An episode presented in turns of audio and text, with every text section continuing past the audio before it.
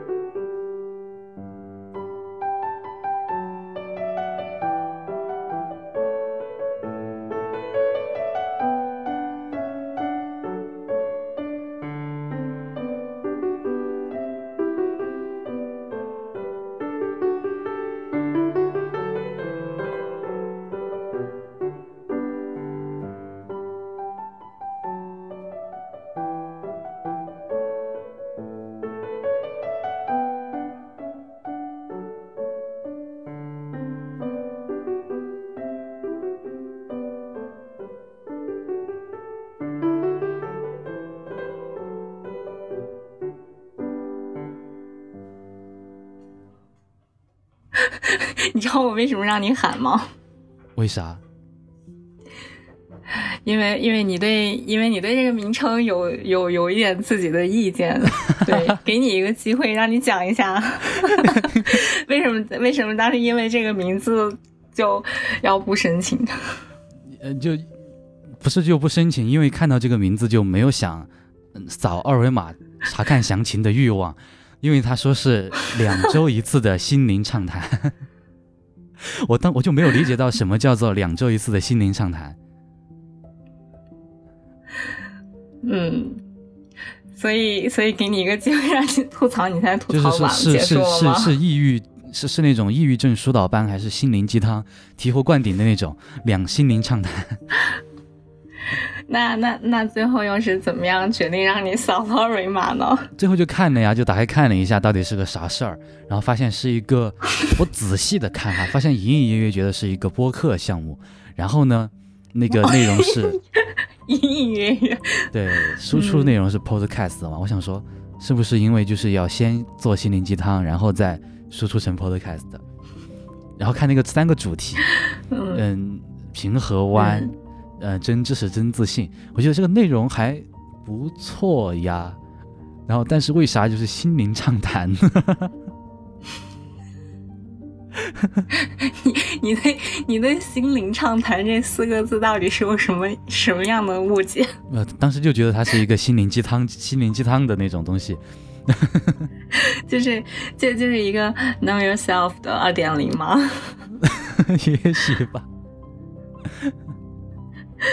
嗯，好，第一个问题来了。啊，这么快，我特别紧张这次，因为这因为我们这次是毫无任何的准备，我也没有看过任何的事先的问题哈，所以说先声明给大家，纯粹是即问即答。对，对你的问题也是非常的。也也很即兴，就是大家呃想出来的问题，嗯，还好你你不用太紧张，也没有特别刁钻的，嗯除了那种非常问你一些，呃，比如说让你讲讲自己的早恋呀什么的，哦，对这种问题对来说刁钻吗？不不刁钻，那 那个。OK，哎行，讲吧，什么时候早恋的？早早是多早呢？是是那个练是怎么？幼儿园有对，就是练是怎么练呢？就是 就就是呃，你你觉得你在谈恋爱了？哦，那那还真的哦，特晚。没有，是是是是是那个，我我一直不理解“早恋”这个词儿是谈恋爱还是很开始喜欢一个人？嗯，你喜欢一个人。哦，那那可能就就在这个这种这种叫什么叫啥叫 kindergarten 那个地方了，对吧？可以可以，对我哎，我觉得我我我得在这儿要补充一下，我感觉就是好像缺缺了一块对你的这个呃代入感。嗯，今天做的这个节目是我们 DTH 成员每一个成员接下来都会有一个这样的对谈，然后今天做的是 Simon，嗯，Simon 是我这个 idea 的一个关键的启发的人。呃，因为呢，他是现在是在读高二，嗯，所以我对他有非常非常多的好奇，嗯，因为这些好奇呢，就想要呃探索更多，主要还是对对，就是这样一个群体，它是不是有有很大一个代表性？还是说是一个很很少数派的存在，所以，嗯，从他开始，呃，有了这个今天的这场节目，嗯嗯。但是你刚刚说这个事儿还是得打一个问号的，就是到底是小众的呢，还是有代表性的呢？这得我们做完才知道。嗯，所以，所以我这这个也是我想问你的问题，就是你觉得你在你的高中里面，就是你在你的学校的环境里，你是少数派吗？成熟派吗？你说？少数派。少数派。OK，刚刚听错了，确实是呀，确实是那个少数就不在于说，嗯，平时要多么的特立独行，当然这个特吧也不不是特别的特。但是独行往往是独行的，嗯，因为我的朋友最近去画画集训去了，我就真正的陷入了事事独行的这个情况当中。当然，这个独哈还更多不在于说身影，就是自己人生真的很独，而是在于，嗯，平时大家想的一些事情吧。觉得现在的年轻人哈，虽然我也是年轻人，现在跟我一样的同龄人，他们在想的事情，哎，好像就没有那么那么的。和我想的事情是一样的，可能就在于这一点。对，哎，那那那那你讲讲看，就是他们在想什么呢？哎，这个问题问的特好。他们在想的事儿哈，男孩子女孩子可能不一样。我在一个文科班，我们班上只有九个男生啊，六十个人里面加我啊，只有九个男生。除了我之外的，除了我和我那位画画的同学之外哈，所有的男生都是那种完全没有文科气质的男生。打篮球，跟你们一般想的男生可能差不多，会打篮球。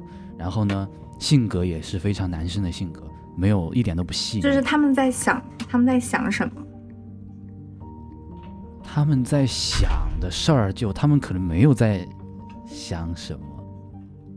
他们在想怎么，怎么，怎么，怎么打篮球，考大学。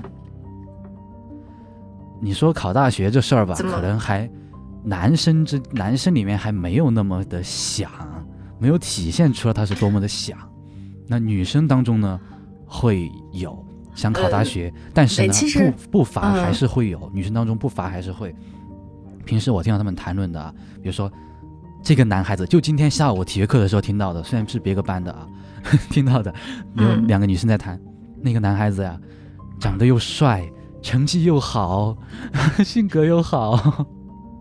真的就在想这个，嗯，其实其实我问这个问题，呃，更多的是想让你就是从，呃，超越性别的立场上去讲讲他们在想什么。这个他们可能不是，呃，从男生的角度出发，从女生角度说，就就是整个，呃，你们这个年龄段的人在想什么？嗯，如果超开来谈的话，一方面是在想着考大学吧。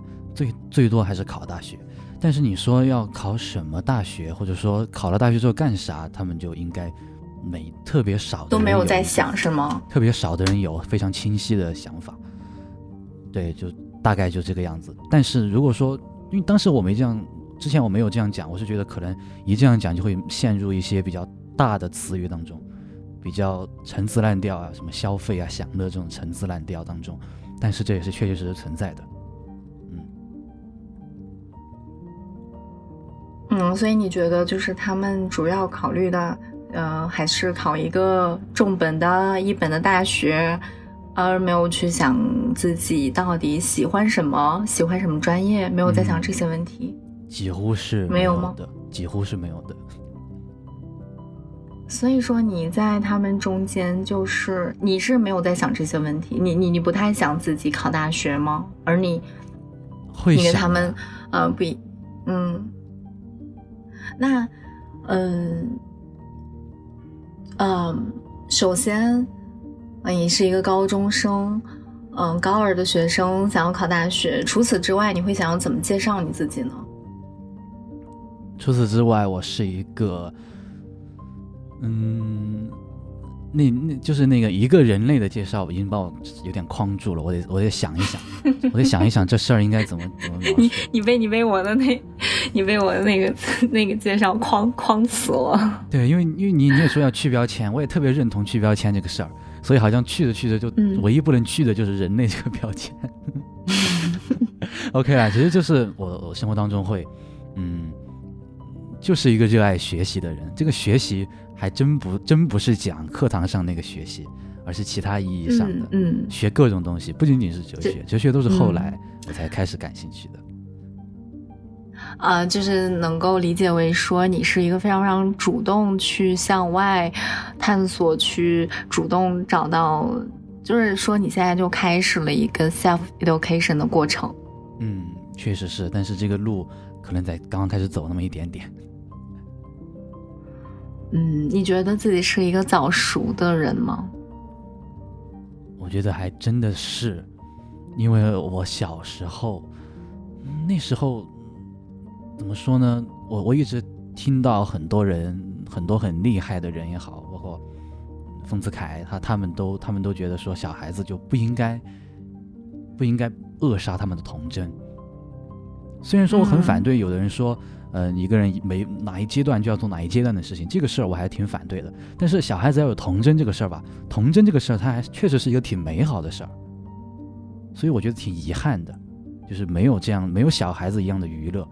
之前不是讲到说我五岁的时候，五岁的时候开始玩电脑，那那个那之后，那之后我就一直在看一些什么电脑书呀，看一些什么自然科学一类的书，没有跟楼下的小孩子，我经常会听到楼下小孩子在。跑跳，但是我就没有参与过，那些人都不认识，挺遗憾的，还是觉得，嗯，你会觉得有一点丧失了童心，嗯，因为我我对这个事情的看法是什么事儿都应还是应该有一个经历，毕竟经历这个事情，多经历一点，始终不管好坏还是有一点好处的，所以没经历到反而是一种丧失，一种遗憾，遗遗遗失掉的东西。嗯，哎，呃，前段时间那个 B 站出的那个视频，就是跪舔你们的视频，呃，我把今天的这个对话真的是看作一个前浪跟后浪的对话，就像那天 LT 说的，真的是。我对后浪那个视频，我完全是以一个政治角度去看的，所以说我对那个词一点都不感冒，甚至还有一点。生理厌恶是吗？对，因为今天反而今天是明天，明天发，明天应该会把这个音频放出去，还是一个蛮特殊的日子。嗯嗯嗯嗯，还是一个蛮特殊的。那对，那那那那你看看完那个视频之后，就是呃，你是怎么样处理呃 B 站这个工具的呢？因为它毕竟作为一个视频的一个媒介。嗯，像是饭店可能会就是说抵制用 B 站，那么你是怎么处理这个问题的？在我听到饭店抵制用 B 站以前，就早就不不看 B 站了。哦，所以就是后浪这个事儿，我都还是看到了以后，全在群里面已经发出来了，说新节目上线，我才说这后浪是个啥后浪啊？然后再看群里面群群友分享的后浪视频，才点开看，才知道这是个这东西。当然，这东西对吧？大家都哎，其实我我没有看 B 站的原因是，就是突然有一天打开发现首页上，以前我是太还在用的。我跟我朋友之间还共享了一个大会员账号，他都续费到二零二二年还是二几年，一直都在用的。嗯，后来突然有一天，就主页上全都是那种东西，那种强加于我的东西，我我就每一个都点了，封面恶心，不想观看，然后他还是一直一直推送，后来就不用了，就这么简单就是。嗯，那你身边的同学他们的这个信息的摄入是怎么样的？据你了解？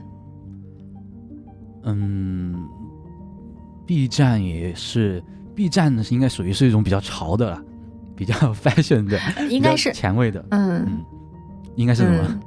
就是大家都在用是吗？就是只有你这个少数派不用了？我我也具体我也不知道，就是 B 站这东西是一个对他们来说很新颖、很潮的东西，真的真的还停留停留在这个程度上，而不是一个人人人都。他们可能都会看哦，就是他都会看，但是如果说老如果说老师上课的时候也在放的话，这东西就特别的潮了，就特别酷了。所以他们还是把这个东西，把 B 站这东西看成是一个，嗯，没有没有那么的没有那么的亲和哈，还是一个有神圣性的、特别好的、特别好玩的一个地方。我我猜想应该是这样，我猜想的。嗯，所以说就是你和你的同龄人之间，你们在嗯。同样的互联网的选择层面上，你们的爱好，呃，有一定的差异，包括你们使用一些搜索引擎、社交软件，呃，是呃各种平台的选择上都是不一样的，是吗？我现在想起来，好像他们用微博还要多一点。微博，我我我自己是没有用微博的，我注册一个微博都特别的不容易，就是好不容易才注册上，因为要看一个大学的那个信息，我才注册微博，特别不容易注册上。但他们就很喜欢看微博，我我偶尔也会。我偶尔就是不小心被推送卷进去，是会看那些争论，我才我才知道为什么李厚成一直在讲公共讨论不可能，原来就是从那上面 来的。嗯，以前也没有怎么参与过这些，后来看到微博上这些才明白。但是真的很多人，微博可能要比 B 站要更普遍，大家更用的多一点。你用抖音吗？一点都不。你说起抖音这个词儿，就是层层。你说起这个词儿，我才想起来，抖音也是他们特别爱看的，特别特别特别爱。但是就他们抖音这个东西啊，他们就是他们算法特别厉害，每个人看的都不一样。嗯，妈妈这种层面的人，就我我说我的妈妈这种年，他们这种年龄段的人，他们刷起来就是些跳舞呀这些，然后嗯。我们这些，我们这个年龄的人，我我我偶尔也会看到他们在刷抖音的时候，都是一些游戏，就每一条都是游戏，嗯，这还挺有意思。就是他们也每说起抖音这个 app 啊，每个人看来都是完全不一样的 app，有的是跳舞 app，有的是音乐 app，有的是游戏 app，这还挺有意思的。嗯，嗯。你所在的这个城市，嗯，它有没有一种非常成型的气候？嗯，就是我指的是地理气候。嗯，不是，呃，就是一种人文人文上的一种非常成型的一套规则，啊，一套成功的标准，嗯，非常成型的统一的认为。啊，你们考上某某些大学，那才是你们的人生，那是你们的体面等等，就是这样的一种体啊成型的气候。嗯，好在并没有，好在并没有。他我我知道，可能大概是像什么衡水中学那种类型的学校哈，就或者说北方学校的重点学校，他们会特别在意这种东西。但是在我这个城市呢，嗯，所有的高中都没有特别要向你宣传。考上一个特别好的学校才很好，考上什么什么学校才很好，要特别的逼，还并没有，这事还并没有。嗯，你会怎么样形容你自己在所在的这这个城市呢？嗯，我这个城市是一个文化意义特别对我来说特别大的城市。他他在他对你塑造最大的部分是什么？是语言。语言 特别奇怪，对吧？这事儿，嗯，我先我我我在我在四川泸州，我介绍一下吧。这四川泸州是一个在四川的最东南，在重庆的最西边过去，四川界就是泸州。嗯，这个城市它的绿化覆盖率极其高。各种的抬头，园林城市、森林城市，等等等等，这这是这是百度百科 背诵吗？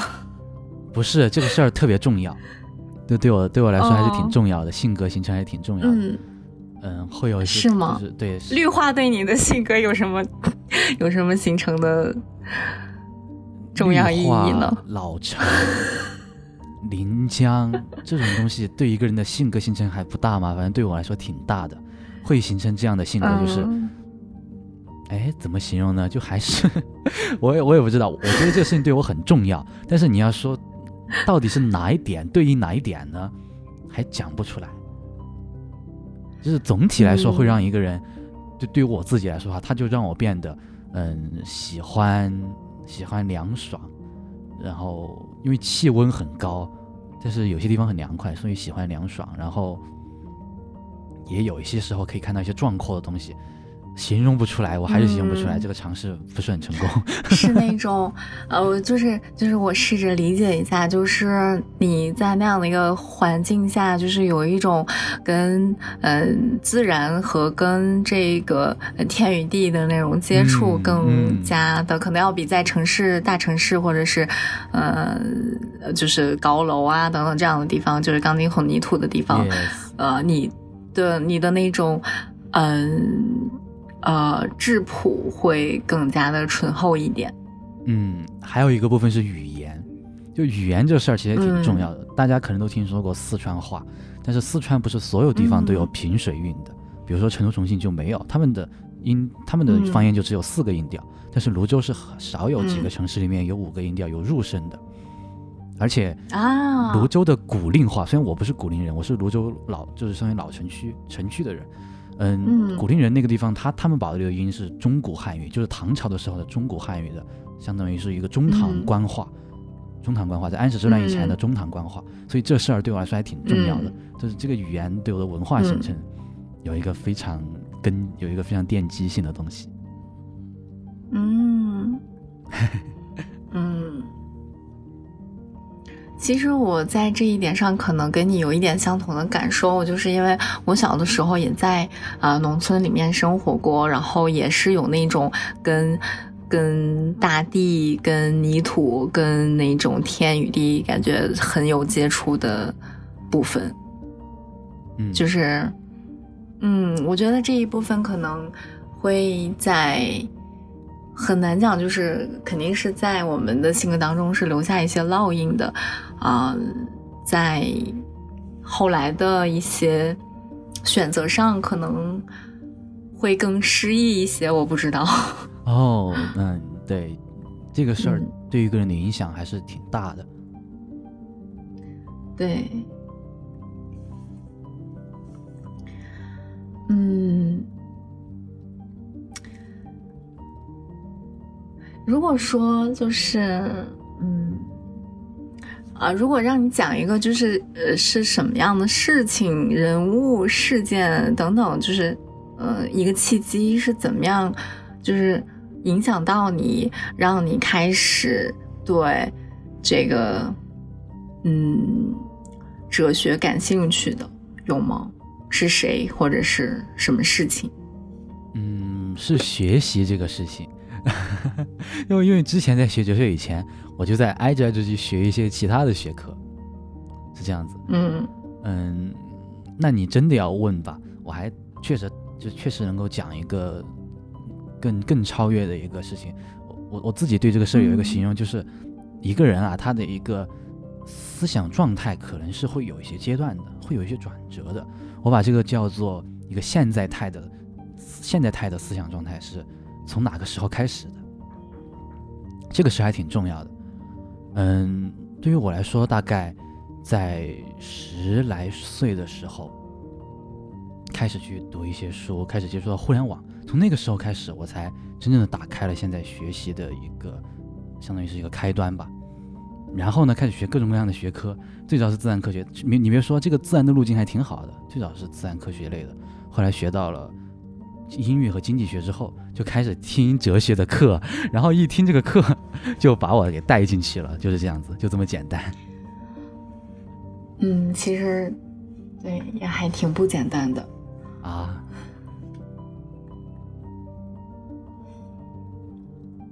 嗯，那你呃，就是在你在你看过的呃，你你你觉得是互联网？嗯的介入到你的生活当中，开始让你发生了很大的一个转折和变化吗？嗯，互联网不是主动的那一方，可能我自己要更主动一点，是这样子。因为有了学习这个想法，然后才会根据这个东西，跟用互联网去做这些事情。然后开就是互联网，让你有一种 世界在你面前层层打开的感觉。对，人类的文明在面前层层的、层一层一层展开了。嗯 嗯，那嗯，就是在你学了那么多的，嗯，哎，这个问题稍微有点窄啊。这个问题，呃，你可以猜一下是谁问的？嗯，就是你学了那么多的古文、文言文，啊，你印象最深的是哪一篇？其中的哪一句是你特别喜欢的？嗯，这个事儿吧，我还确实可以答出一篇，但是我不知道谁问的呀。古文，你可以猜啊，你可以猜一下，你可以猜一下是谁问的。古文，谁会对古文渴吗？嗯，好，你猜错了，没有机会了，你回答问题吧。嗯，我就说一个，其实有很多，有有有最感动的，就是最让人掉泪的，有最起就就最让人打开新世界的，还有最让人超然的。我大概能想出三个来，是说哪个还是都说呢？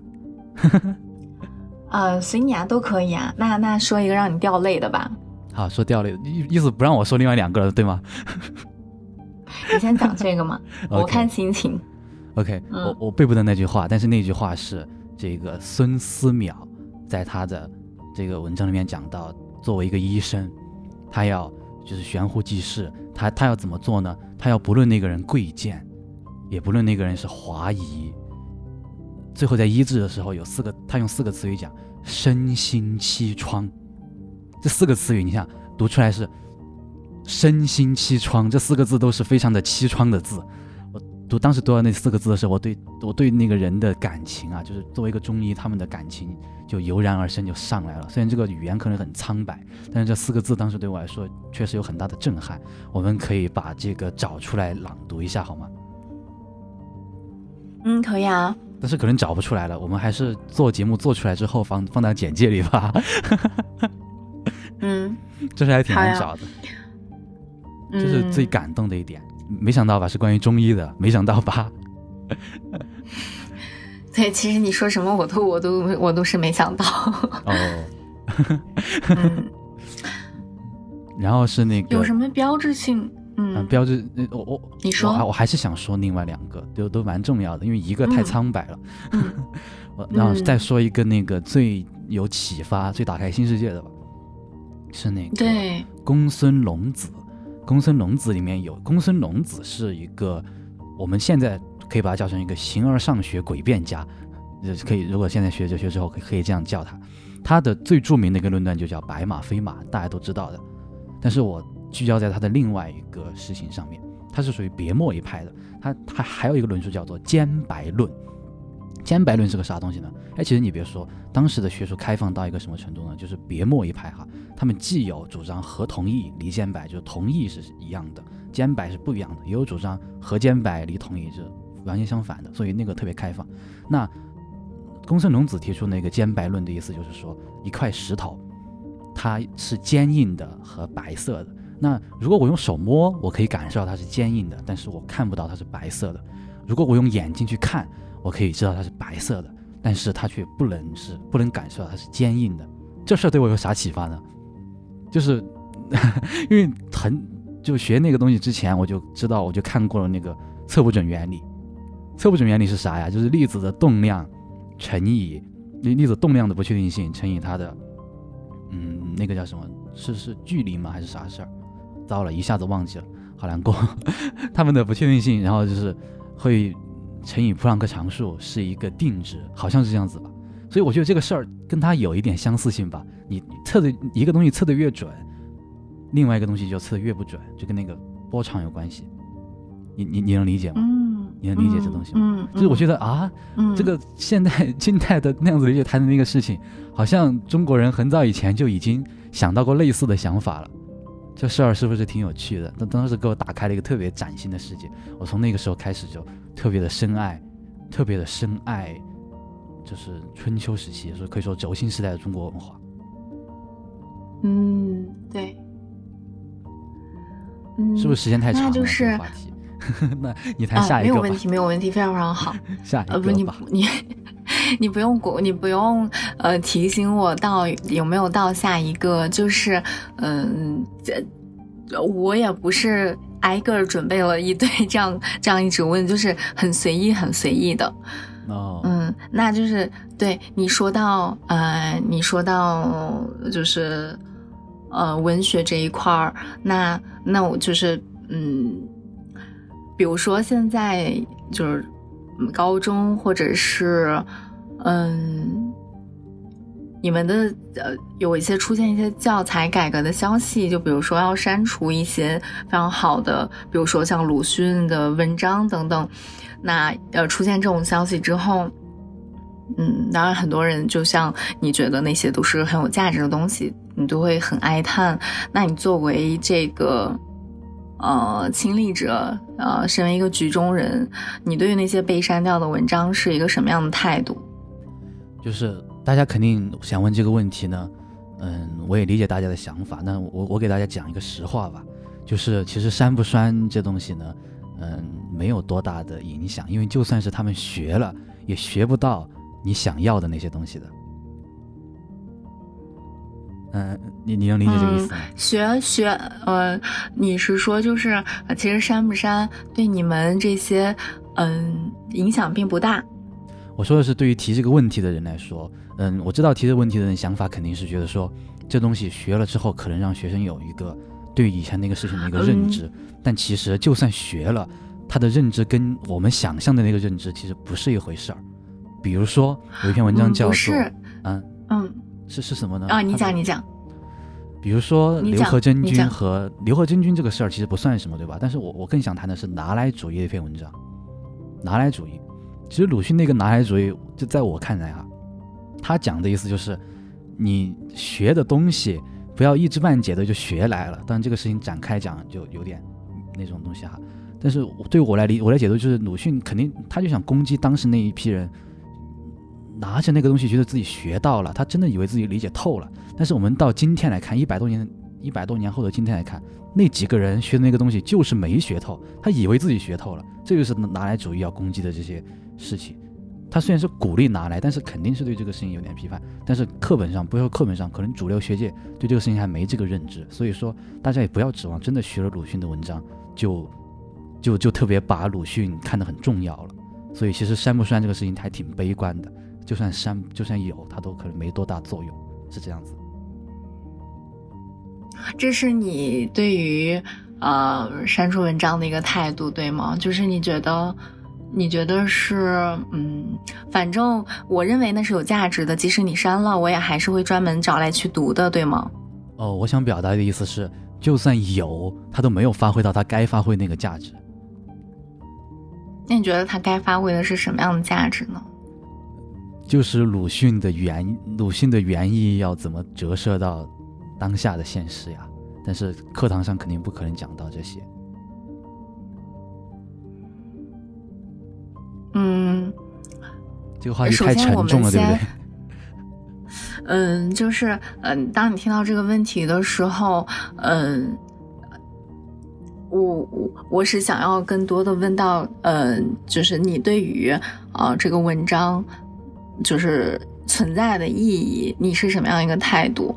就是他删了之后，你你是什么态度？你是觉得没所谓，对吗？反正对我来讲，我是会主动找来看的。我当然觉得很有所谓啊，我当然觉得很应该讲呀。只不过悲观的事情在于，就算讲了都没那个效果。我当然很希望会有，我当然很希望能学，这样子。嗯，对于所以说，就是你对于是呃这样的教改，呃，你的态度是很悲观的。嗯，我还能够举出一个例子，就是平时同学们，你可以问同问着同学们，鲁迅，你第一个会想到什么文章？他们可能第一个会想到百草园到三味书屋，第二个会想到那个月下自茶那篇文章，就是茶。他们只能会想到这个东西。他觉得鲁迅是一个这样的人，而没有觉得鲁迅是一个在另外的地方还有不一样意思的人。嗯，大概是这样。那那你会想到对？那你会想到什么呢？我当然会想到他的，就可能因为最近的事情吧，可能对刘和珍君这个事情特别的上心。嗯，你觉得鲁迅的身上，嗯，对，那那你觉得鲁迅的身上有你呃觉得非常向往的精神吗？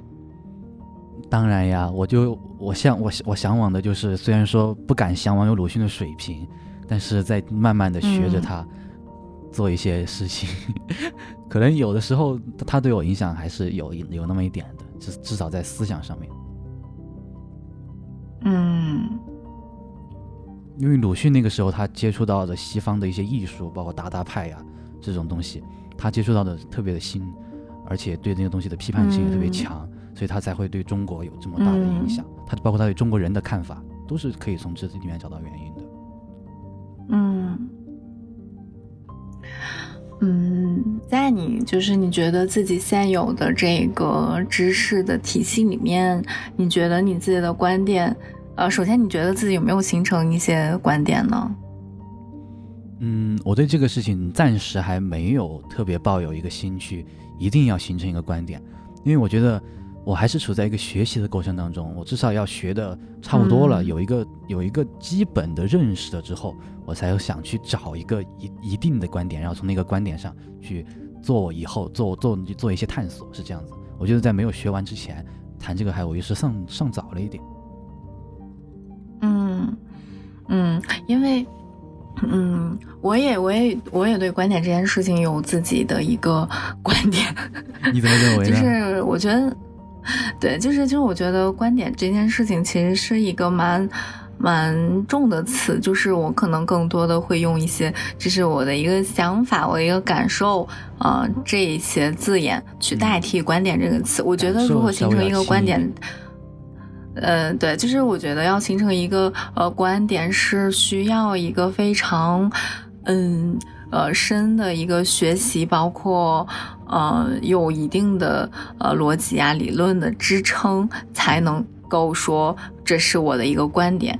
嗯，当嗯说这是我一个观点的时候，呃，我会下意识的去想一下，那我形成这个东西的过程是什么？我有吗？我有这个过程吗？如果没有的话，我很难讲说这是我的观点。就是我是不会，不太会轻易的呃去。说这是我的观点，因为，呃，对我觉得，呃，有观点是当然是很好的事情，呃，人就应该嗯去形成一些观点，嗯，但其实有很多人他没有经过那个思思辨，没有经过一些呃系统的理论的学习，对一件事情，那其实你形成的都是偏见，不是观点，你讲出来的也都是偏见。我特别赞同这个说法，确实是，都要还是要有在那基础上的一个对对这个事情的正面也好，反面也好，都有一个比较深入的认识之后，咱才能说哪哪一方你是赞同的观点，这是还挺重要的。对，嗯，就比如说，嗯，当然，其实大家都在，谁都在思考，可能谁都谁都，嗯，在想很多问题，嗯，但其实真正的也真正的。思考到点上和知道怎么去思考的人其实并不多，我觉得就是，嗯，我们可能都在学习这个过程吧。这个时代确实不太鼓励思考，因为信息太容易获取了。嗯，信息太容易获取了，而且信息的量也很多了。就以前可能信息量没那么多，书上因为印书的成本和信息成本有关系，信息成本现在低了之后，什么的二什么的二级、三级的信息都能够找到，所以你可以在很细小的层面上找到你想的东西，反而就让人的思考能力去退化了，对吧？嗯嗯嗯，都太成型、太快速、太二手的东西。甚至都不是说二手，可能都是三手、四手。对对对，嗯，就反而反而你会发现，现在什么东西需要思考呢？就只几乎只剩下学科前沿和自己人生的感情问题这两种东西是最需要思考的，然后就形成了两两种极端，一种是搞做学术的，他们肯定会去思考；，另外一种是遍布的感情电台、遍布的心灵鸡汤这种东西是是思考。你你你你这种感觉有没有？嗯，我不太想这个问题了，我已经 就是临时想到的。我，对我就是更多的是要想想看，我应该怎么样形成自己的一些观点。我自己对形成观点的看法就是，如果说我要觉得这个东西是我应该信奉的观点，那我应该对它的嗯反面观点有非常深入的一个了解。就这事儿是一个什么事儿呢？其实就是如果你要。以前有句话哈，就是说你要赞同一个事情，你你只需要你只需要找到一本书里面其中一句话去赞同它就可以了。但是如果说你要反驳一个人的观点呢，你得把他的书全部读完之后，你才能够找到机会去反驳他。所以说，我们至少应该有这样的能力之后，才敢说谁是对的，谁谁是不对的，对吧？可以这样，嗯，对，才敢于说自己自己拥有了某一个观点。其实，对，就是大部分的时候，我觉得是是是不不具备拥有一个观点的能力的。嗯，是的。你未来最想学的专业是什么？目前来说，还是觉得学哲学吧。但是这事还挺迷惘，是吗？嗯，就哲学这事儿不迷惘，到底读哪儿这事儿特迷惘。读哪儿？对这事儿特迷惘，因为，嗯，还要照顾到自己的分数，然后要去想到底读哪儿。可能，反正还是有那有那么一条出路的。反正，但是对哲学这个东西不太迷惘了，已经，因为我我的路径还挺好的，就是我学哲学之后，我就就我就直接就意识到了，我就直接就意识到了，其他的学科这东西，都不管是开端也好，还是结尾也好。好像都离不开哲学，而且这东西，哲学这东西吧，它对今天的现实意义哈，还是挺有意义的。嗯嗯，有了这个问题，那你未来就是，嗯嗯，那你未来就是呃，读大学，你主要考虑的是城市还是学校？你的选择原因主要考虑的是老师，主要考虑的是，对啊，就就看。就就就应该是看学校呀，就是看学校，就看那个学校大概是哪个方向呀，就是哪个方向老师比较多，这样子。其次，最后你会考虑城市，对吗？最后，最后都不会考虑城市吧？我还是要看学学不学到东西，跟城市这个事儿关系也不太大。我也我也不是去享受生活的。嗯，这个跟我的想法还相当不同哎。怎么了呢？我是完全，我我我我的第一个第一个先决条件可能就是城市。嗯，就是一个城市的环境，肯定对他还是有对你的生活有很大的影响，生活又对学习又有很大的影响，是这样吗？对对啊，对。我觉得一个城市，它呃，塑造了。一个大学的气质，嗯，吸引了一些老师，嗯，有了一种嗯，他的氛围，嗯，嗯，所以说，对，对于我来说，我觉得我会选择，首先是选择，呃，全定城市，其次是城市的一些个大学。啊，我对这个事儿真的不了解，一点点都不了解。就是 我都不知道哪些学校是怎么样，哪些学校有些什么老师，这个事儿还可以搜到，对吧？但是哪些学校到底怎么样？还有就是城市这个东西对大学又有跟大学和自己的生活又有什么关系？我真的没见过，我连大学，我连几个大学的校门可能都是个位数的，目前就是眼睛上看到的，就是，所以这就是我特别的经验极其少，等于几乎等于零这样子。嗯。在你目前就是你自己去过的城市里面，你比较喜欢哪座城市呢？嗯，我还是喜欢家的感觉。这个事情不是喜欢家呀，我确实比较喜欢我现在生活的这个城市，因为我觉得一种熟悉感是远远超过其他很重要的，对，远远超过其他的一些外在的东西的。那熟悉感是我自己心里的，不是学校里的。嗯。我我没说，我没说一定要，我没说一定要去最近的，没有没有讲这事儿啊，没有没有。我说最喜欢当然 喜欢自己的城市，那最后还是学东西嘛，那还是要到一个能学东西的地方。嗯，呃，那那那那你会来北京读大学吗？考得上就来呗。北北京和上海，你会喜欢哪一个？嗯，我我想一下呀。就是上海的话，有上海的那个华东师大那个分数还稍微低一点。哦，OK。通过这个回答，你已经知道，就是你在问我这个问题的时候，我只想我我还是在想到底考得上哪所。嗯，对，了解。哎，嗯，你觉得就是，嗯，你将来，嗯，嗯。算了，这个问题有点太未来，我就是太远了。我我知道你想，我知道你要问啥。太远了我知道你要问啥。其实在我在我学哲学之前，在哲学哲学之前，我就想当老师。那个时候我还想当历史老师，或者说当地理老师。那现在可能就只能当只能当哲学老师了。对，反正当老师这事儿很早以前我就想做了。对对对，我这我这我问的这个问题大概是跟经济收入相关的。哦，那还那还真不太相关。毕竟，一是咱也没能力想这事儿，当老师也没能力想这事儿；二是呢，我确实对经济社会这东西能养活，而且我还想，我想过一个这样的生活，但是不是消费的生活，是一个优雅的、合适的生活，不是一个过度消费的生活，这样子就 OK 了，足够了。嗯，你现在应该还不到二十岁嘛？对吗？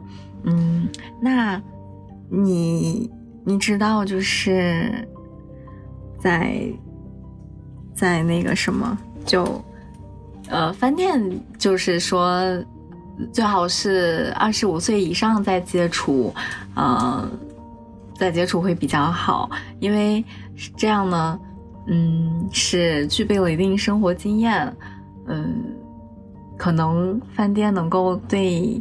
你的生活的，呃，影响和改变，嗯，会更好一点，更有功效一点，啊，那你觉得你怎么看这个问题呢？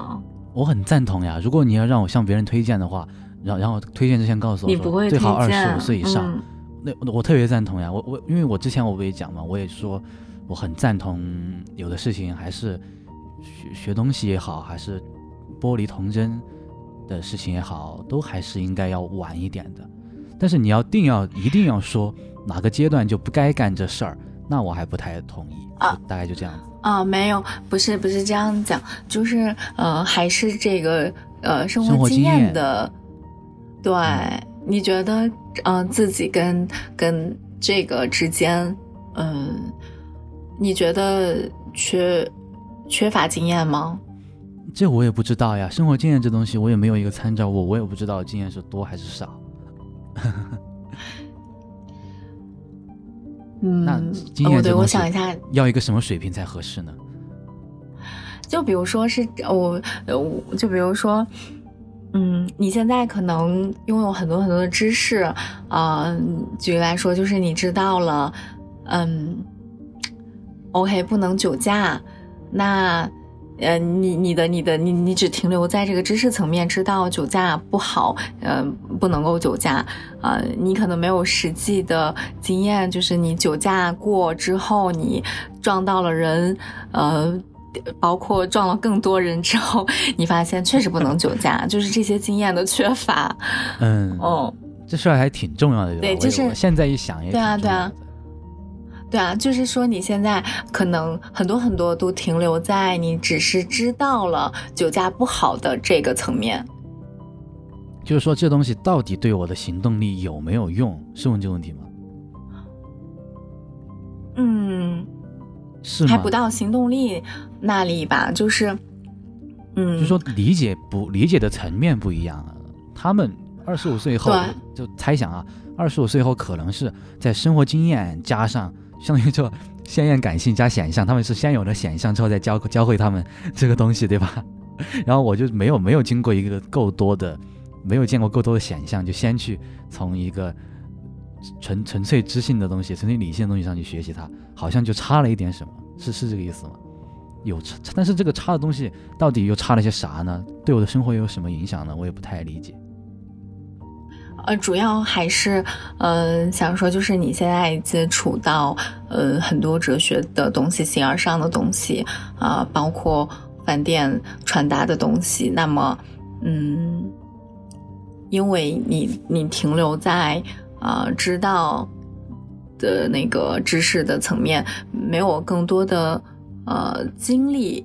就是实实在在的经历，你确实酒驾撞了人，知道了他不好，就是这种实际的经历啊。你觉得这个，嗯，这这个经历的缺乏，体验的缺乏，呃，它它影响你，就是在这个哲学上、形而上的思考吗？就是它在多大程度上，嗯。就其实刚刚我们谈这个事情，谈到了一个比较复杂的层面上，讲到了这个东西到底差的是什么。我我刚刚的问题是，就是说差的这个经验到底体现出来，我到底差了些啥？对我的实践上来说有个什么影响？嗯，呃，我记得好像是在哪里看过，不知道是不是呃，就是在《理想国》还是柏拉图里面吧。我忘了，就是，呃，苏格拉底说，在三十岁之前不要读哲学嘛。嗯，我我我也有印象这事儿。那为啥呢？就是到底有有什么差？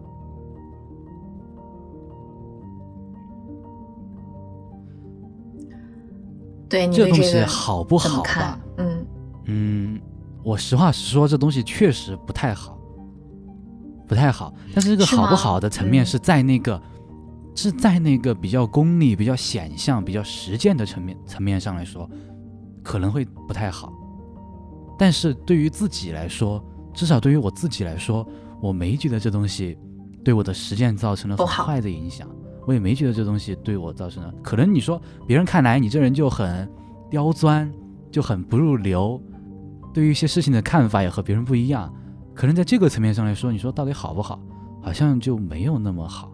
但是对我自己来说，我这就是求知路径上当中的一部分，我也没觉得这个争论，我也我也没我也没刻意杠你，对吧？我也不爱干这些事情，我也会觉得就没有特别有差。但是在实践上面呢，我也一直有，在学哲学之前，我的这些实践规则哈，对我学哲学之后的这些改变哈，也不是那么大，最多就是我知道要怎么要有一个良好生活的信念，然后树立了一个不功利的想法，就目前来说都是比较正向的影响。是这样子，嗯，首先我我首先我非常非常，嗯，就是站在我嗯我的立场上，我看待你，嗯，我会觉得你是一个呃非常非常呃悟性很高，包括行动力非常非常强，而且很聪明很聪明，就是你做事情，呃，出活的质量，包括嗯行动力。我觉得都远远远远超过我在职场上碰到的很多很多职场人士，真的，真的，我非常非常坦率的说，对，可能我可能我所在的职场就一般般吧，没有没有太多经验的职场，嗯，也没谁逼，也没谁教，我也没有看过《成功学宝典》这种书，嗯。嗯，就跟个人性格有关系，所以我觉得，嗯，不能强求，对。对，就是，所以我觉得就是，就像你说的，你觉得他在你的行动层面有没有什么影响？呃，首先不知道，哎，你是挂掉了吗？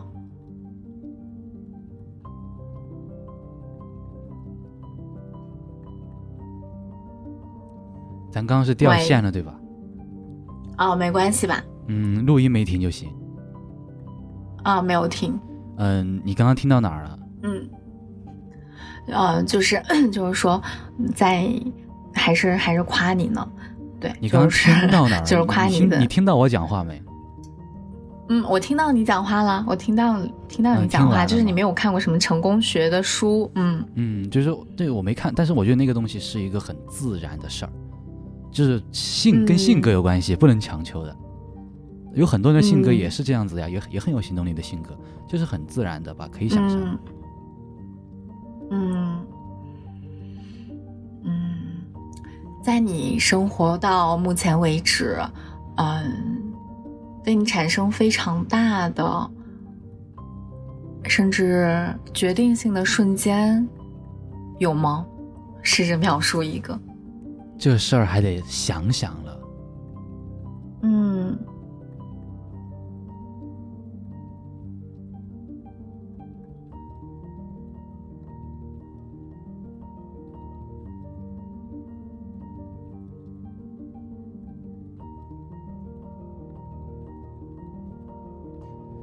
就一定要说一个瞬间的话，而且只能是瞬间的话。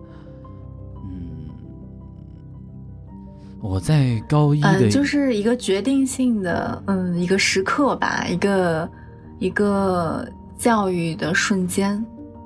那这个可能我的答案还并不能让这个问题的提问者满意，就是如果真的是说教育的瞬间。真的说教育的瞬间的话，还没还没这个瞬间，是慢慢养成的这样一个觉得学习本身就是不不在于学了之后有啥用，而是在于学习本身思考的过程就是一个会会令人开心的事儿。那学习可能就这样子。那如果真的要讲一个瞬间的话，哈，还真的有一个说出来都很奇，就是那种非常奇幻的瞬间。不是说奇幻啊，这个词儿用的特别特别糟糕。我高一的时候那段时间，嗯，有一段心情很沉沦的时候，特别沉沦的时候，也有点自暴自弃的时候吧。哎，这个时候就谈到怎么疏解抑郁情绪了。怎么疏解呢？淋雨呀，干的啥事儿啊，这种不是很好的疏解方法。那到后来哈，到后来，嗯，有一段时间，哎，反正这事儿也谈不出来。很抱歉啊，不好意思，这个话这个问题也答糟了，答糟了。就是说经历过一个沉沦的瞬间，但是最后找到办法，找到办法走出来了。走出来之后呢，性格上就有了一点改变，就从以前的比较偏文学向的，比较嗯多愁善感的那个性格，就是说我之前不谈到嘛，就是说青春期那个比较感性的性格上，走到了一个比较理性的层面上了。这个转折对我来说，现在想起来还是蛮大的。就是说，现在想起来，嗯，现在变现在，你看，你现在觉得好像还挺理性的，没有特别在意感性的事情，好像就这样这么形成的。你是一个会非常坚决 say no 的人吗？还不太会，就是怎么说呢？心有时候吧，很纠结这种事情。就如果特别坚决的 say no 的话。做不到，就就这么简单，做不到，三个字就可以回答这个问题哦，你做不到，嗯，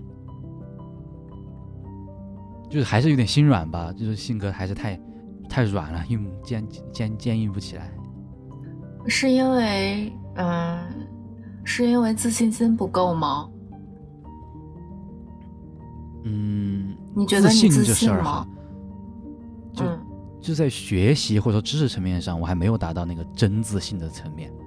但是你说那个 say no 那件事儿上啊，还不是自信的原因，就是因为我的性格可能长久以来养成了这样一种比较嗯随和的性格，这样子，还是以和为贵，没有那么 say say no 这个事儿就感觉还是太，哎，太不和了。和这个字儿可以理解吧？我懂你说的，就是你的这个让我觉得非常像一个被规训过的很社会人。嗯，但嗯，就反倒是我，我现在会会更加的 say no，哎，就是我对这个的这个变化路径跟你还不一样，就是我我现在会非常非常坚决的 say no。嗯，我也很想这样子，就是说，如果真的遇到那种真的特别特别需要 say no 的事情的话，那肯定没有问题。但是在一些没有那么大部分的时候你不太 say no 是吗？大部分的时候不太，那除非是真正真正很坚决、很重要的事情，那那可能还是会的。哦，我现在我现在就是在非常非常多的时候，对我我只要只要我的直觉上，我的呃呃怎么讲，就非常非常直觉，很本能，很第一瞬间，我觉得我我不接受不 OK，我就 say no，就是我我不不太想要去呃。顾及，呃，不太太多、太过多的去磨损自己吧。就只要不是必须的事情，都可以去 say no，因为毕竟还是要避免这个东西带来带来的可能的后果，是这样吗？嗯嗯，就是在我觉得在在在，嗯。我很直觉上，我就是这件事情，我就是不想要妥协的这种时刻，我就会非常非常坚决的说不，就是就是这个字面意义上，我也不会去，呃，想我不会去先帮着，呃，对方去想一个解决方案，也不会就是去想一个代替的 Plan B，也不必为我 say no 的这个对方去道歉，也不会。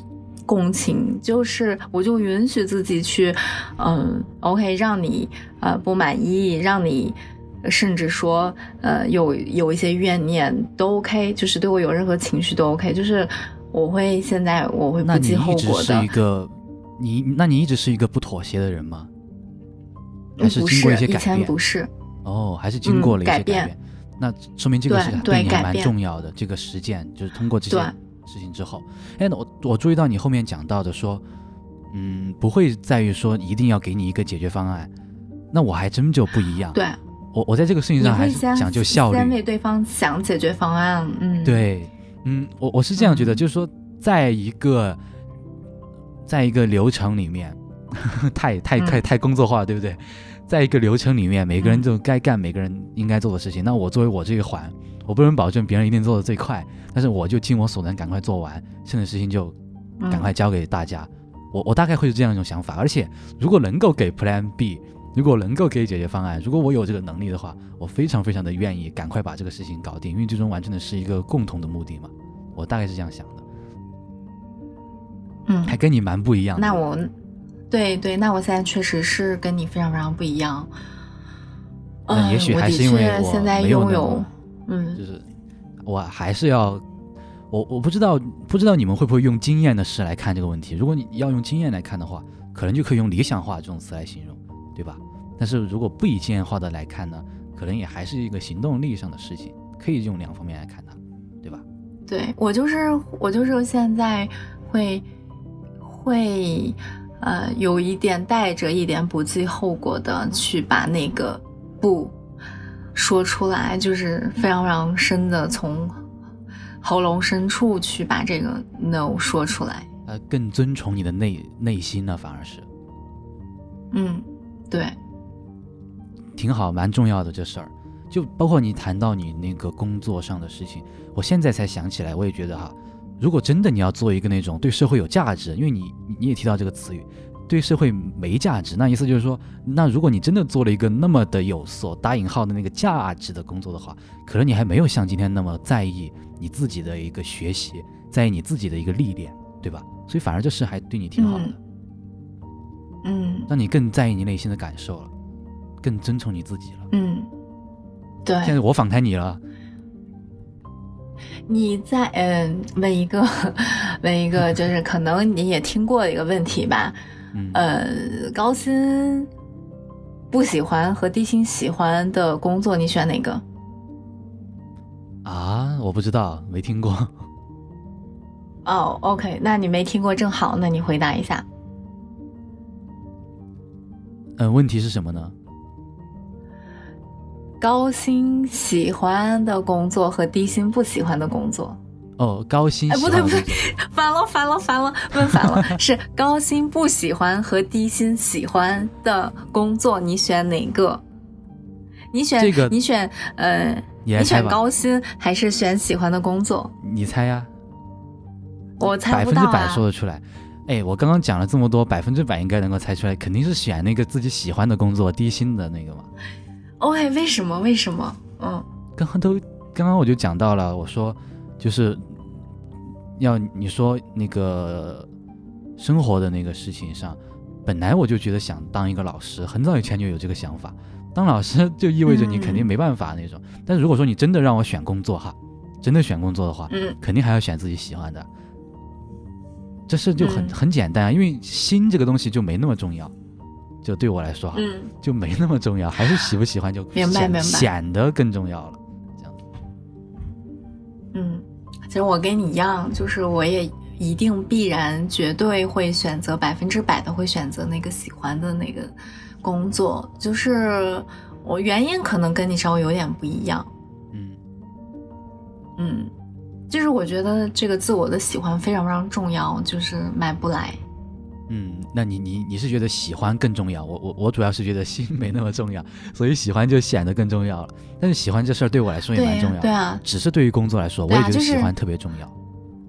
对，就是自我喜欢的这件事情的这个认同是是极其的重要，就是他，呃，我就愿意用很很很多的力量、很多的代价去滋养它。嗯，这个东西太重要了，还是因为还是有一个意向性的东西在里面，你得对那个东西有有一个意向，你才能够真正的去做好一件事儿。如果你真的想把这工作做好的话，还是很重要的。嗯，对我是觉得自我的喜欢太难得、太珍贵、太重要了，所以一定会选择那个低薪喜欢的。那这句话真的是有经验谈、有感而谈的，有经验而谈的。嗯，对，就是真正的穷过就知道穷不算什么，喜欢太重要了。啊，真的呀，那谢谢嗯这个经验。对，可能也也不算什么太有价值的经验吧，只是对我自己来讲是这样。嗯，嗯，唉，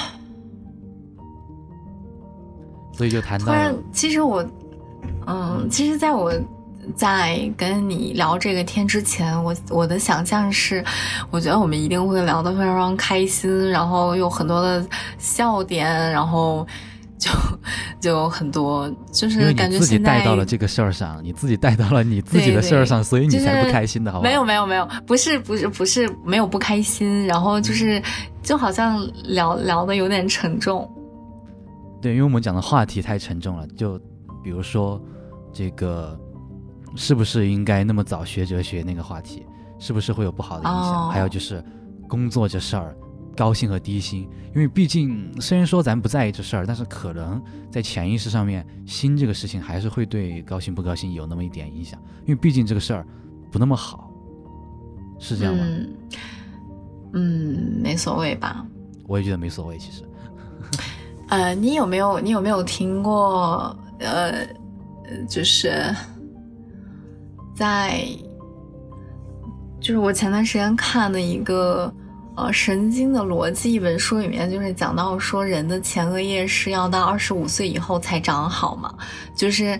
呃，前额叶它是负责一些比较高级的决策，比如说事业呀、爱情啊，嗯，长远的发展呀等等这些，呃，判断，因为这些判断都是来自于经验嘛，因为二十五岁之前可能没有太多的经验，然后这个是一个呃神经元一个搭建的过程。那在二十五岁以后呢，呃，可能就是这些神经元的新的突出，它的链接会变少。呃，就会更多的依赖经验去做判断。那你会不会觉得说你现在，呃，嗯、呃，就是有很少的经验让你去依靠呢？嗯在做一些判断的时候，这个问题还蛮有意思的，就是说，对对，你信赖的是什么？嗯，除了经验，那你信赖的是什么？我现在做决策确实还没有靠经验太多。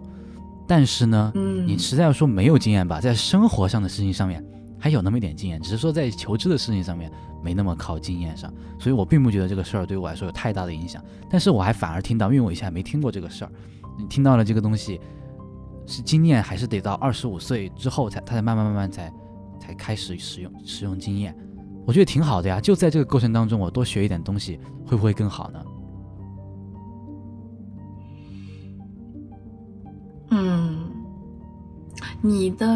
你到目前为止，你有没有让你觉得比较负面的经历呢？嗯，确实有呀，就是我刚刚谈到的那一段，我自己回答都没有答上来的那段经历。嗯，就是还真挺负面的。嗯嗯，那你比如说像一些嗯负面的事情，它在呃。比较深的层面有没有改变你，或者把你变成一个更好的人呢？他确实让我变得变得对人际交往这个事情之间变冷淡了，然后更注意，更把心思放在我的知性或者理性的方面了。对，放在自己，我对自己也不太不太重视。啊，反而是对，嗯，知性理性的东西要更重视一点。嗯，就这个东西带来的改变。你，嗯，你，你谈过恋爱多吗？多这个词吧，还特别少，就就就只有一个手指。啊，就是你谈过几个女生朋友恋爱？不不都讲到是一个手指吗？一个手指有几个恋爱啊？五个。一个手指不是一个手掌。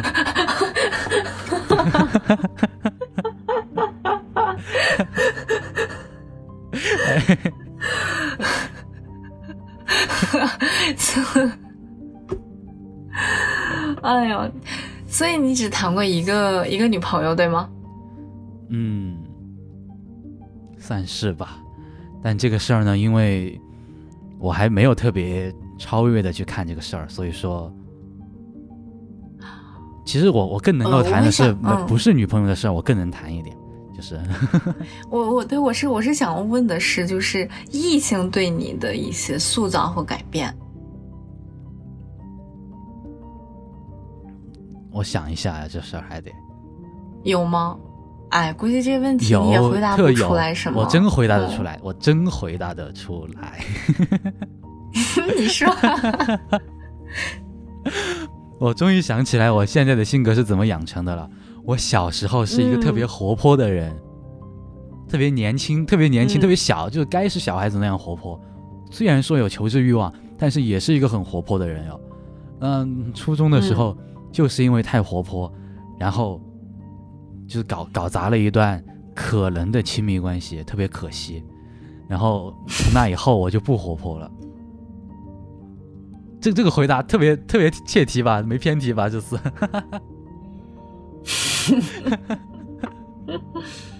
真就是因为太活泼搞砸了，然后还特难过，然后难过，因为难过嘛。然后那个时候最早，因为初刚刚进初中，我不是最最开始写那种东西的时候。就把这种难过的心情、低落的心情带进来带进去，然后就人就变沉重下来了，就平和了，就不活泼了，嗯好惨呀！但是还蛮好的，对吧？我现在觉得这事儿蛮好的。嗯，嗯，算是把你变成了一个更加让你自己会喜欢自己多一点的人，算是吧。今天在今天看来啊。仅限于今天看来。嗯，你觉得自己矛盾吗？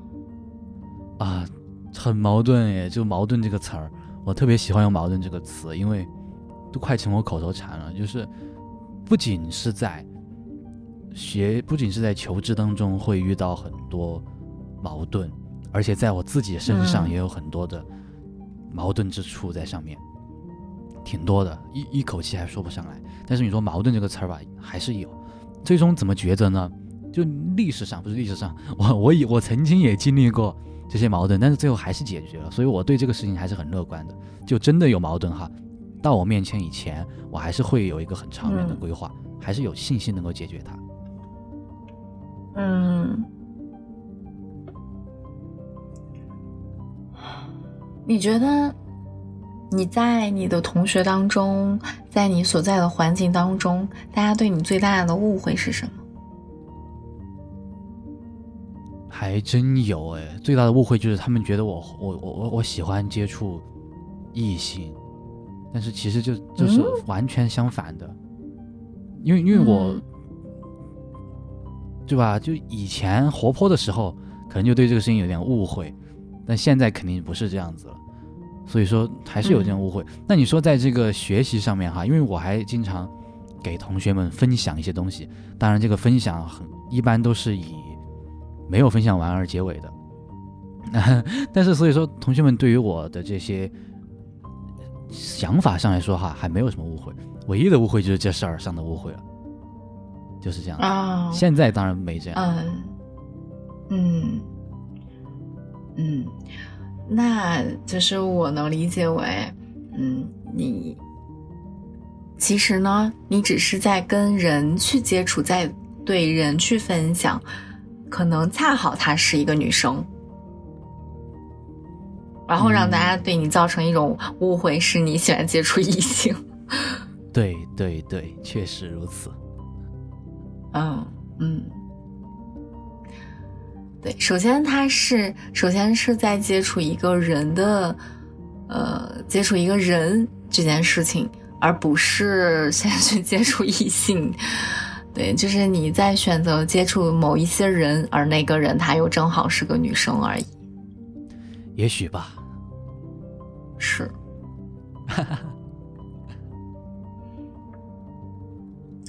嗯，就是给我的感觉就是，嗯，在第一次读你的邮件的时候，嗯，就是一个呃，就非常非常嗯积极，很有行动力，嗯。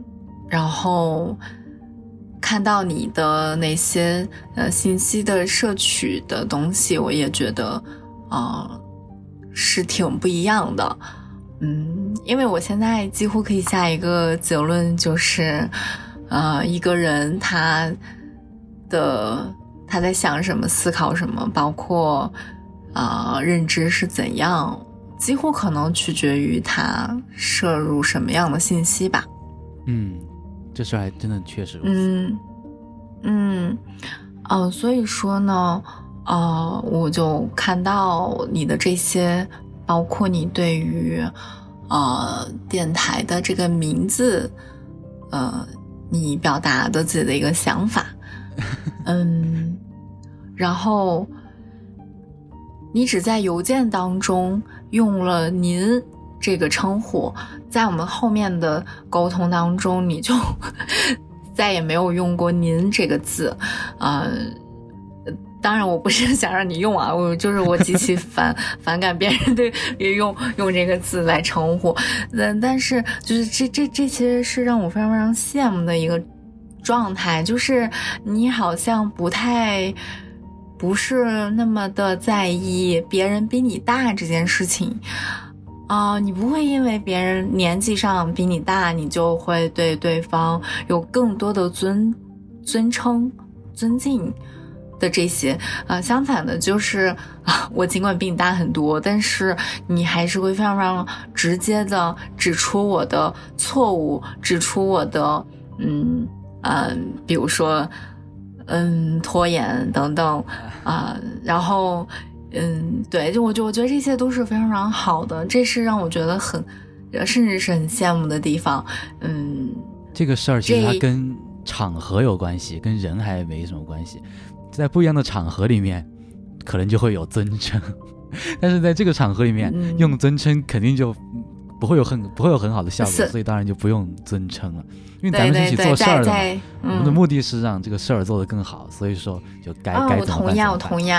Yes，嗯，我我我我非常同意啊，嗯，所以我觉得就是能够不把年龄、不把性别、不把呃一个人身上的属性标签这些东西带进来的这种交往上的这种相处上，我觉得是超级的好的。嗯，现在一说我也觉得 很难得哎，这个事情。嗯，对吧？嗯，现在一说我才这样觉得。嗯，对，所以呃，其实很多时候我们在做表达，或者是做一些呃，即使是一些一些事情的，嗯。以共共事上，可能都还是会被那个局限住，就是哇，我就是觉得对方比我大，对方好像是一个什么样的人等等，会被这些局限住。但这是完全完全没有必要的，也也的，我觉得甚至是有一点 stupid。我就会更聚焦在事上面，因为咱们的目目标其实是事嘛。而不是在于这个人用对啊对啊对啊，咱能做成这个事儿，对我我我很同意，我很同意，对，对，嗯，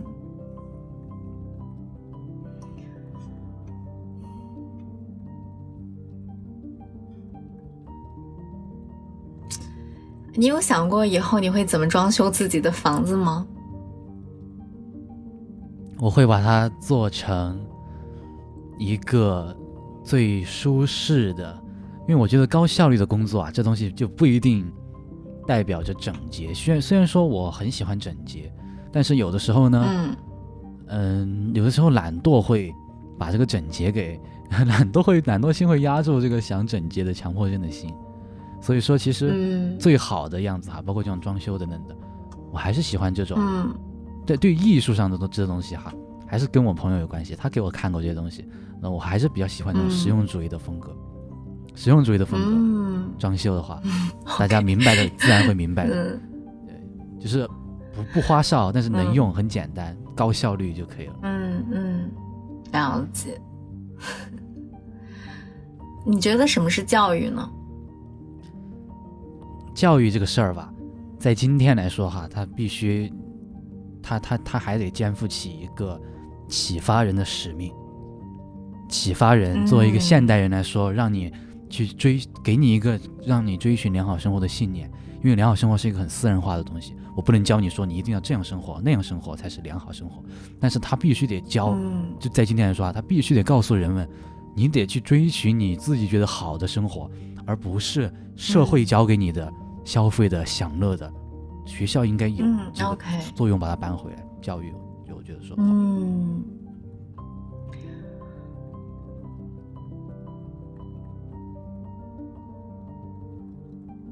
你在你的社交圈里面，啊，你怎样去筛选你的社交的？就是你，你是只会去主动的跟你自己觉得，呃，待到一起非常 confirm 的这些人待到一起，还是还是你会，嗯，觉得就是被动的。被裹挟到某一个圈子里面去，只是觉得说这个圈子可能在某种程度上对你自己有一些帮助，会愿意的，好吧？就嗯，OK，我进去。嗯，两者都有吧。就是说，在平时的交友啊，就生活当中的交友当中呢，我不会去主动的向别人要联系方式，都是都是别人向我要。嗯，在学习当中的话，如果我觉得这东西好，我我想学，当然就会。会主动去追求，是这样子的。嗯，你你的社交圈是怎样的？就是就是你你你的同学跟你跟你呃谈论，就是有有有有有几个人是能够跟你谈论呃，包括像是政治啊、哲学呀，就是这种精神层面的东西的人，有几个呢？我有那么几个老朋友，但都是谈。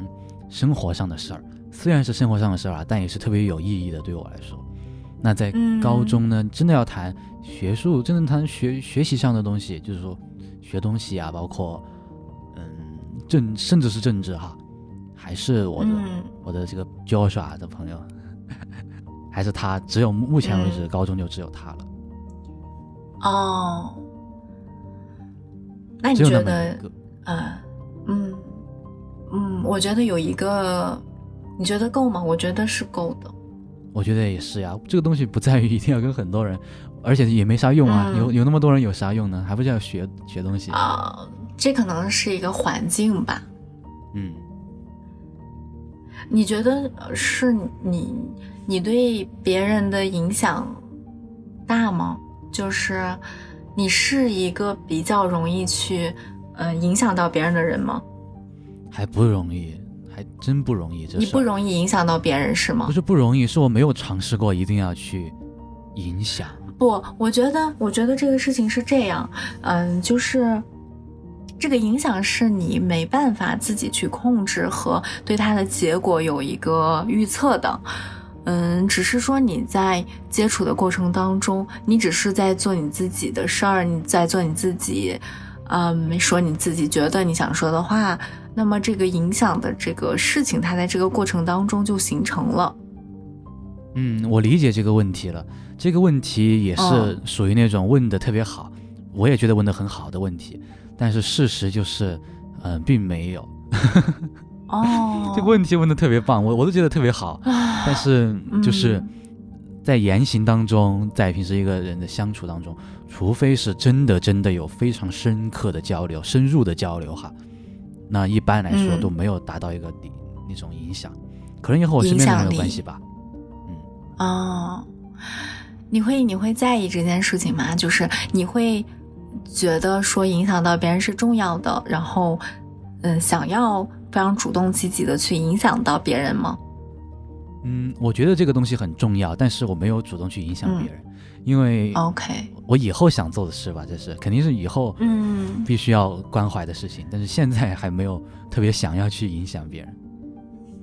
嗯，对，哎，这个问题，这这这件事情上，我有跟你完全不一样的呃 经验，就是我完全不去想着影响别人，呃，我我几乎没有这种，我之前会觉得这是一件很有妄念的事情，就是。嗯，对你也知道，我就是看过一些佛佛教，就是我就没有什么心力去影响别人，你知道吗？就是，对，就是我不去影响，对对，就是不去影响别人，就是但是在长久的生活当中来看，在跟别人的接触当中，这个影响它确确实实就发生了，或多或少，或深或浅，就发生在对方的改变上，对方生活的。生活实际生活的变化和思想层面的变化，包括对一些，呃，因为我是一个非常非常不，嗯，就是抵制，也不是抵制吧，就是很不很很很拒斥消费主义嘛，嗯，就是我的朋友现在逐渐的几乎也可能跟我变成这种这种路子，就是就是这种影响在在交往当中就发生了，但这不是我刻意而为之的。这种事情，它确实需要一个很深入的交流，而且这是一个很棒的体验。我觉得，因为你现在回想起来，因为本来就是一个很好的影响，那这体验也会是一个很棒的体验，是吗？然后，嗯，对对对，就是当你呃无意间发现，在对方身上看到了一些由你而带给他的改变的时候，是其实非常非常有自我认同感的，就是嗯。你才会发现，说这件事情是重要的，嗯，对自己是重要的。所以，我我现在就是可能有一点变的是，我会，嗯，有了一些想要影响别人的这种冲动。因为毕竟这个事情还是有好的影响，但是你要觉得说，你要达到一个真正好的影响啊。要比刻意的好更好的影响，就是不刻意的影响嘛。对对，其实对这个事情确实它，嗯，你很难去掌控任何一个 timing，对吧？是的。哎，你觉得就是你的批判性、你的批判冲动，受受李厚成的影响多吗？哎呀，真的有哎，就是听了李厚成的节目之后，也确实觉得才就真的树立起了这个问题意识，才觉得这个事儿应该要改变，就是对今天的很多事情的问题意识，包括嗯道德呀，包括功利呀，包括消费呀等等这些事情上的批判意识。现在如果让你去批判一个非常功利主义、非常消费主义的人，你会怎么批判呢？没干过这事儿，嗯，你还没干过，没干过这事儿，但是我会，我我不会去骂批判这个东西，应该是去批判一个事情，批判一个批判这个词的意思就是跟这个事情，跟一个哲学上的事情给它做一个框框框，把它框起来，你这样批判嘛，而不是去骂一个人，那个东西应该不叫批判。对，我 不是说让你去骂了，对，就是说你会你会从什么角度、什么视角？啊，什么样的观点去批判？哎，这个东西还真不知道哎，因为也没想过这事儿。如果真的要现在想的话啊，假如说就是劝一个人吧，好言相劝吧，嗯，就说呀，嗯，良好生活，就我我我我我应该会把陈嘉映老师的那个那那那个东西从头到尾从从头到尾简单的讲一下，就是说，人们呐要追求一个好的生活，那么你。嗯，有了那么多钱，你就一定有好的生活吗？有钱的人，因为你看今天很多人哈，很多有钱的人，他晚上每天晚上睡觉的时候，他就在想，找赚些钱为啥呢？他会想这个事情为什么？为什么会这样子呢？因为消费主义这个东西啊，它是没有止境的。这个东这个思想告诉他是没有止境的，就没有消费主义不会告诉你说，我一定要消费多少多少钱，我一定要赚多少多少钱就 OK 了，这个生命意义就达成了。并不会，所以会造成一个很坏的影响，所以我们要避免这个影响，就怎么怎么样啊？这样讲下去，嗯，这个我答的也不是特别好，OK，但是确实是这样子，不用，不用，不要，不要 prejudge 嗯，好，嗯，哎，那最后 到最后吧，时间可能也蛮久了哈，终于到最后了，你，但是这是一个很好的过程。这是一个很棒，我觉得这个体验很好，但是终于到最后了，还是有一种不舍得的感情在里面。嗯，等一下，可能也不是最后，OK。好。嗯，对，呃，哎，对，那我很想问，就是你觉得，嗯，啊，男生不，不管是男生女生啊，你觉得好看这件事情重要吗？你怎么看待这个问题？我觉得重要，但不是对我重要。对嗯，你觉得重要，但但但但对你来说不重要。重要的意思是，因为重要这个事情不是我一个人说说了算的嘛，对吧？对我来说当然不重要。如果是我对于异性的看法来说哈，我就我就不觉得好看是一个什么特别重要的事儿，而是在于更深的接触了之后，才能够知道那个感觉，那个感觉是更深接触之后才会有的。嗯，那么对于你说任何人来说哈，好不好看，我觉得。嗯，就是还是对别人来说更重要，是这样子的。啊，明白了，明白。嗯，嗯，那你对今天的这个聊天是个什么样的感受？我本来想结束之后再谈的，我本来想结束之后再谈。对，我要我觉得特别好。对，是吗？对。那你你你你说爽了吗？说好。说爽了吗？对，这我的意思，这这这个不是一个贬义的意义啊，就是就是就是你有没有表达充分？对酣畅淋漓了吗？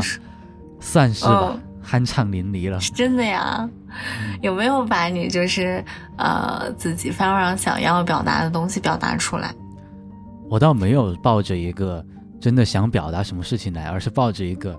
你跟我怎么提问，我怎么掏心掏肺掏给你的这样一种事情，因为我觉得，我因为我觉得我我我讲出这个事情的过程来，为的是咱们做的一整个事儿，所以说我必须呃，不是不是，我我我我我可能我可能更多的我会首先想的是，嗯。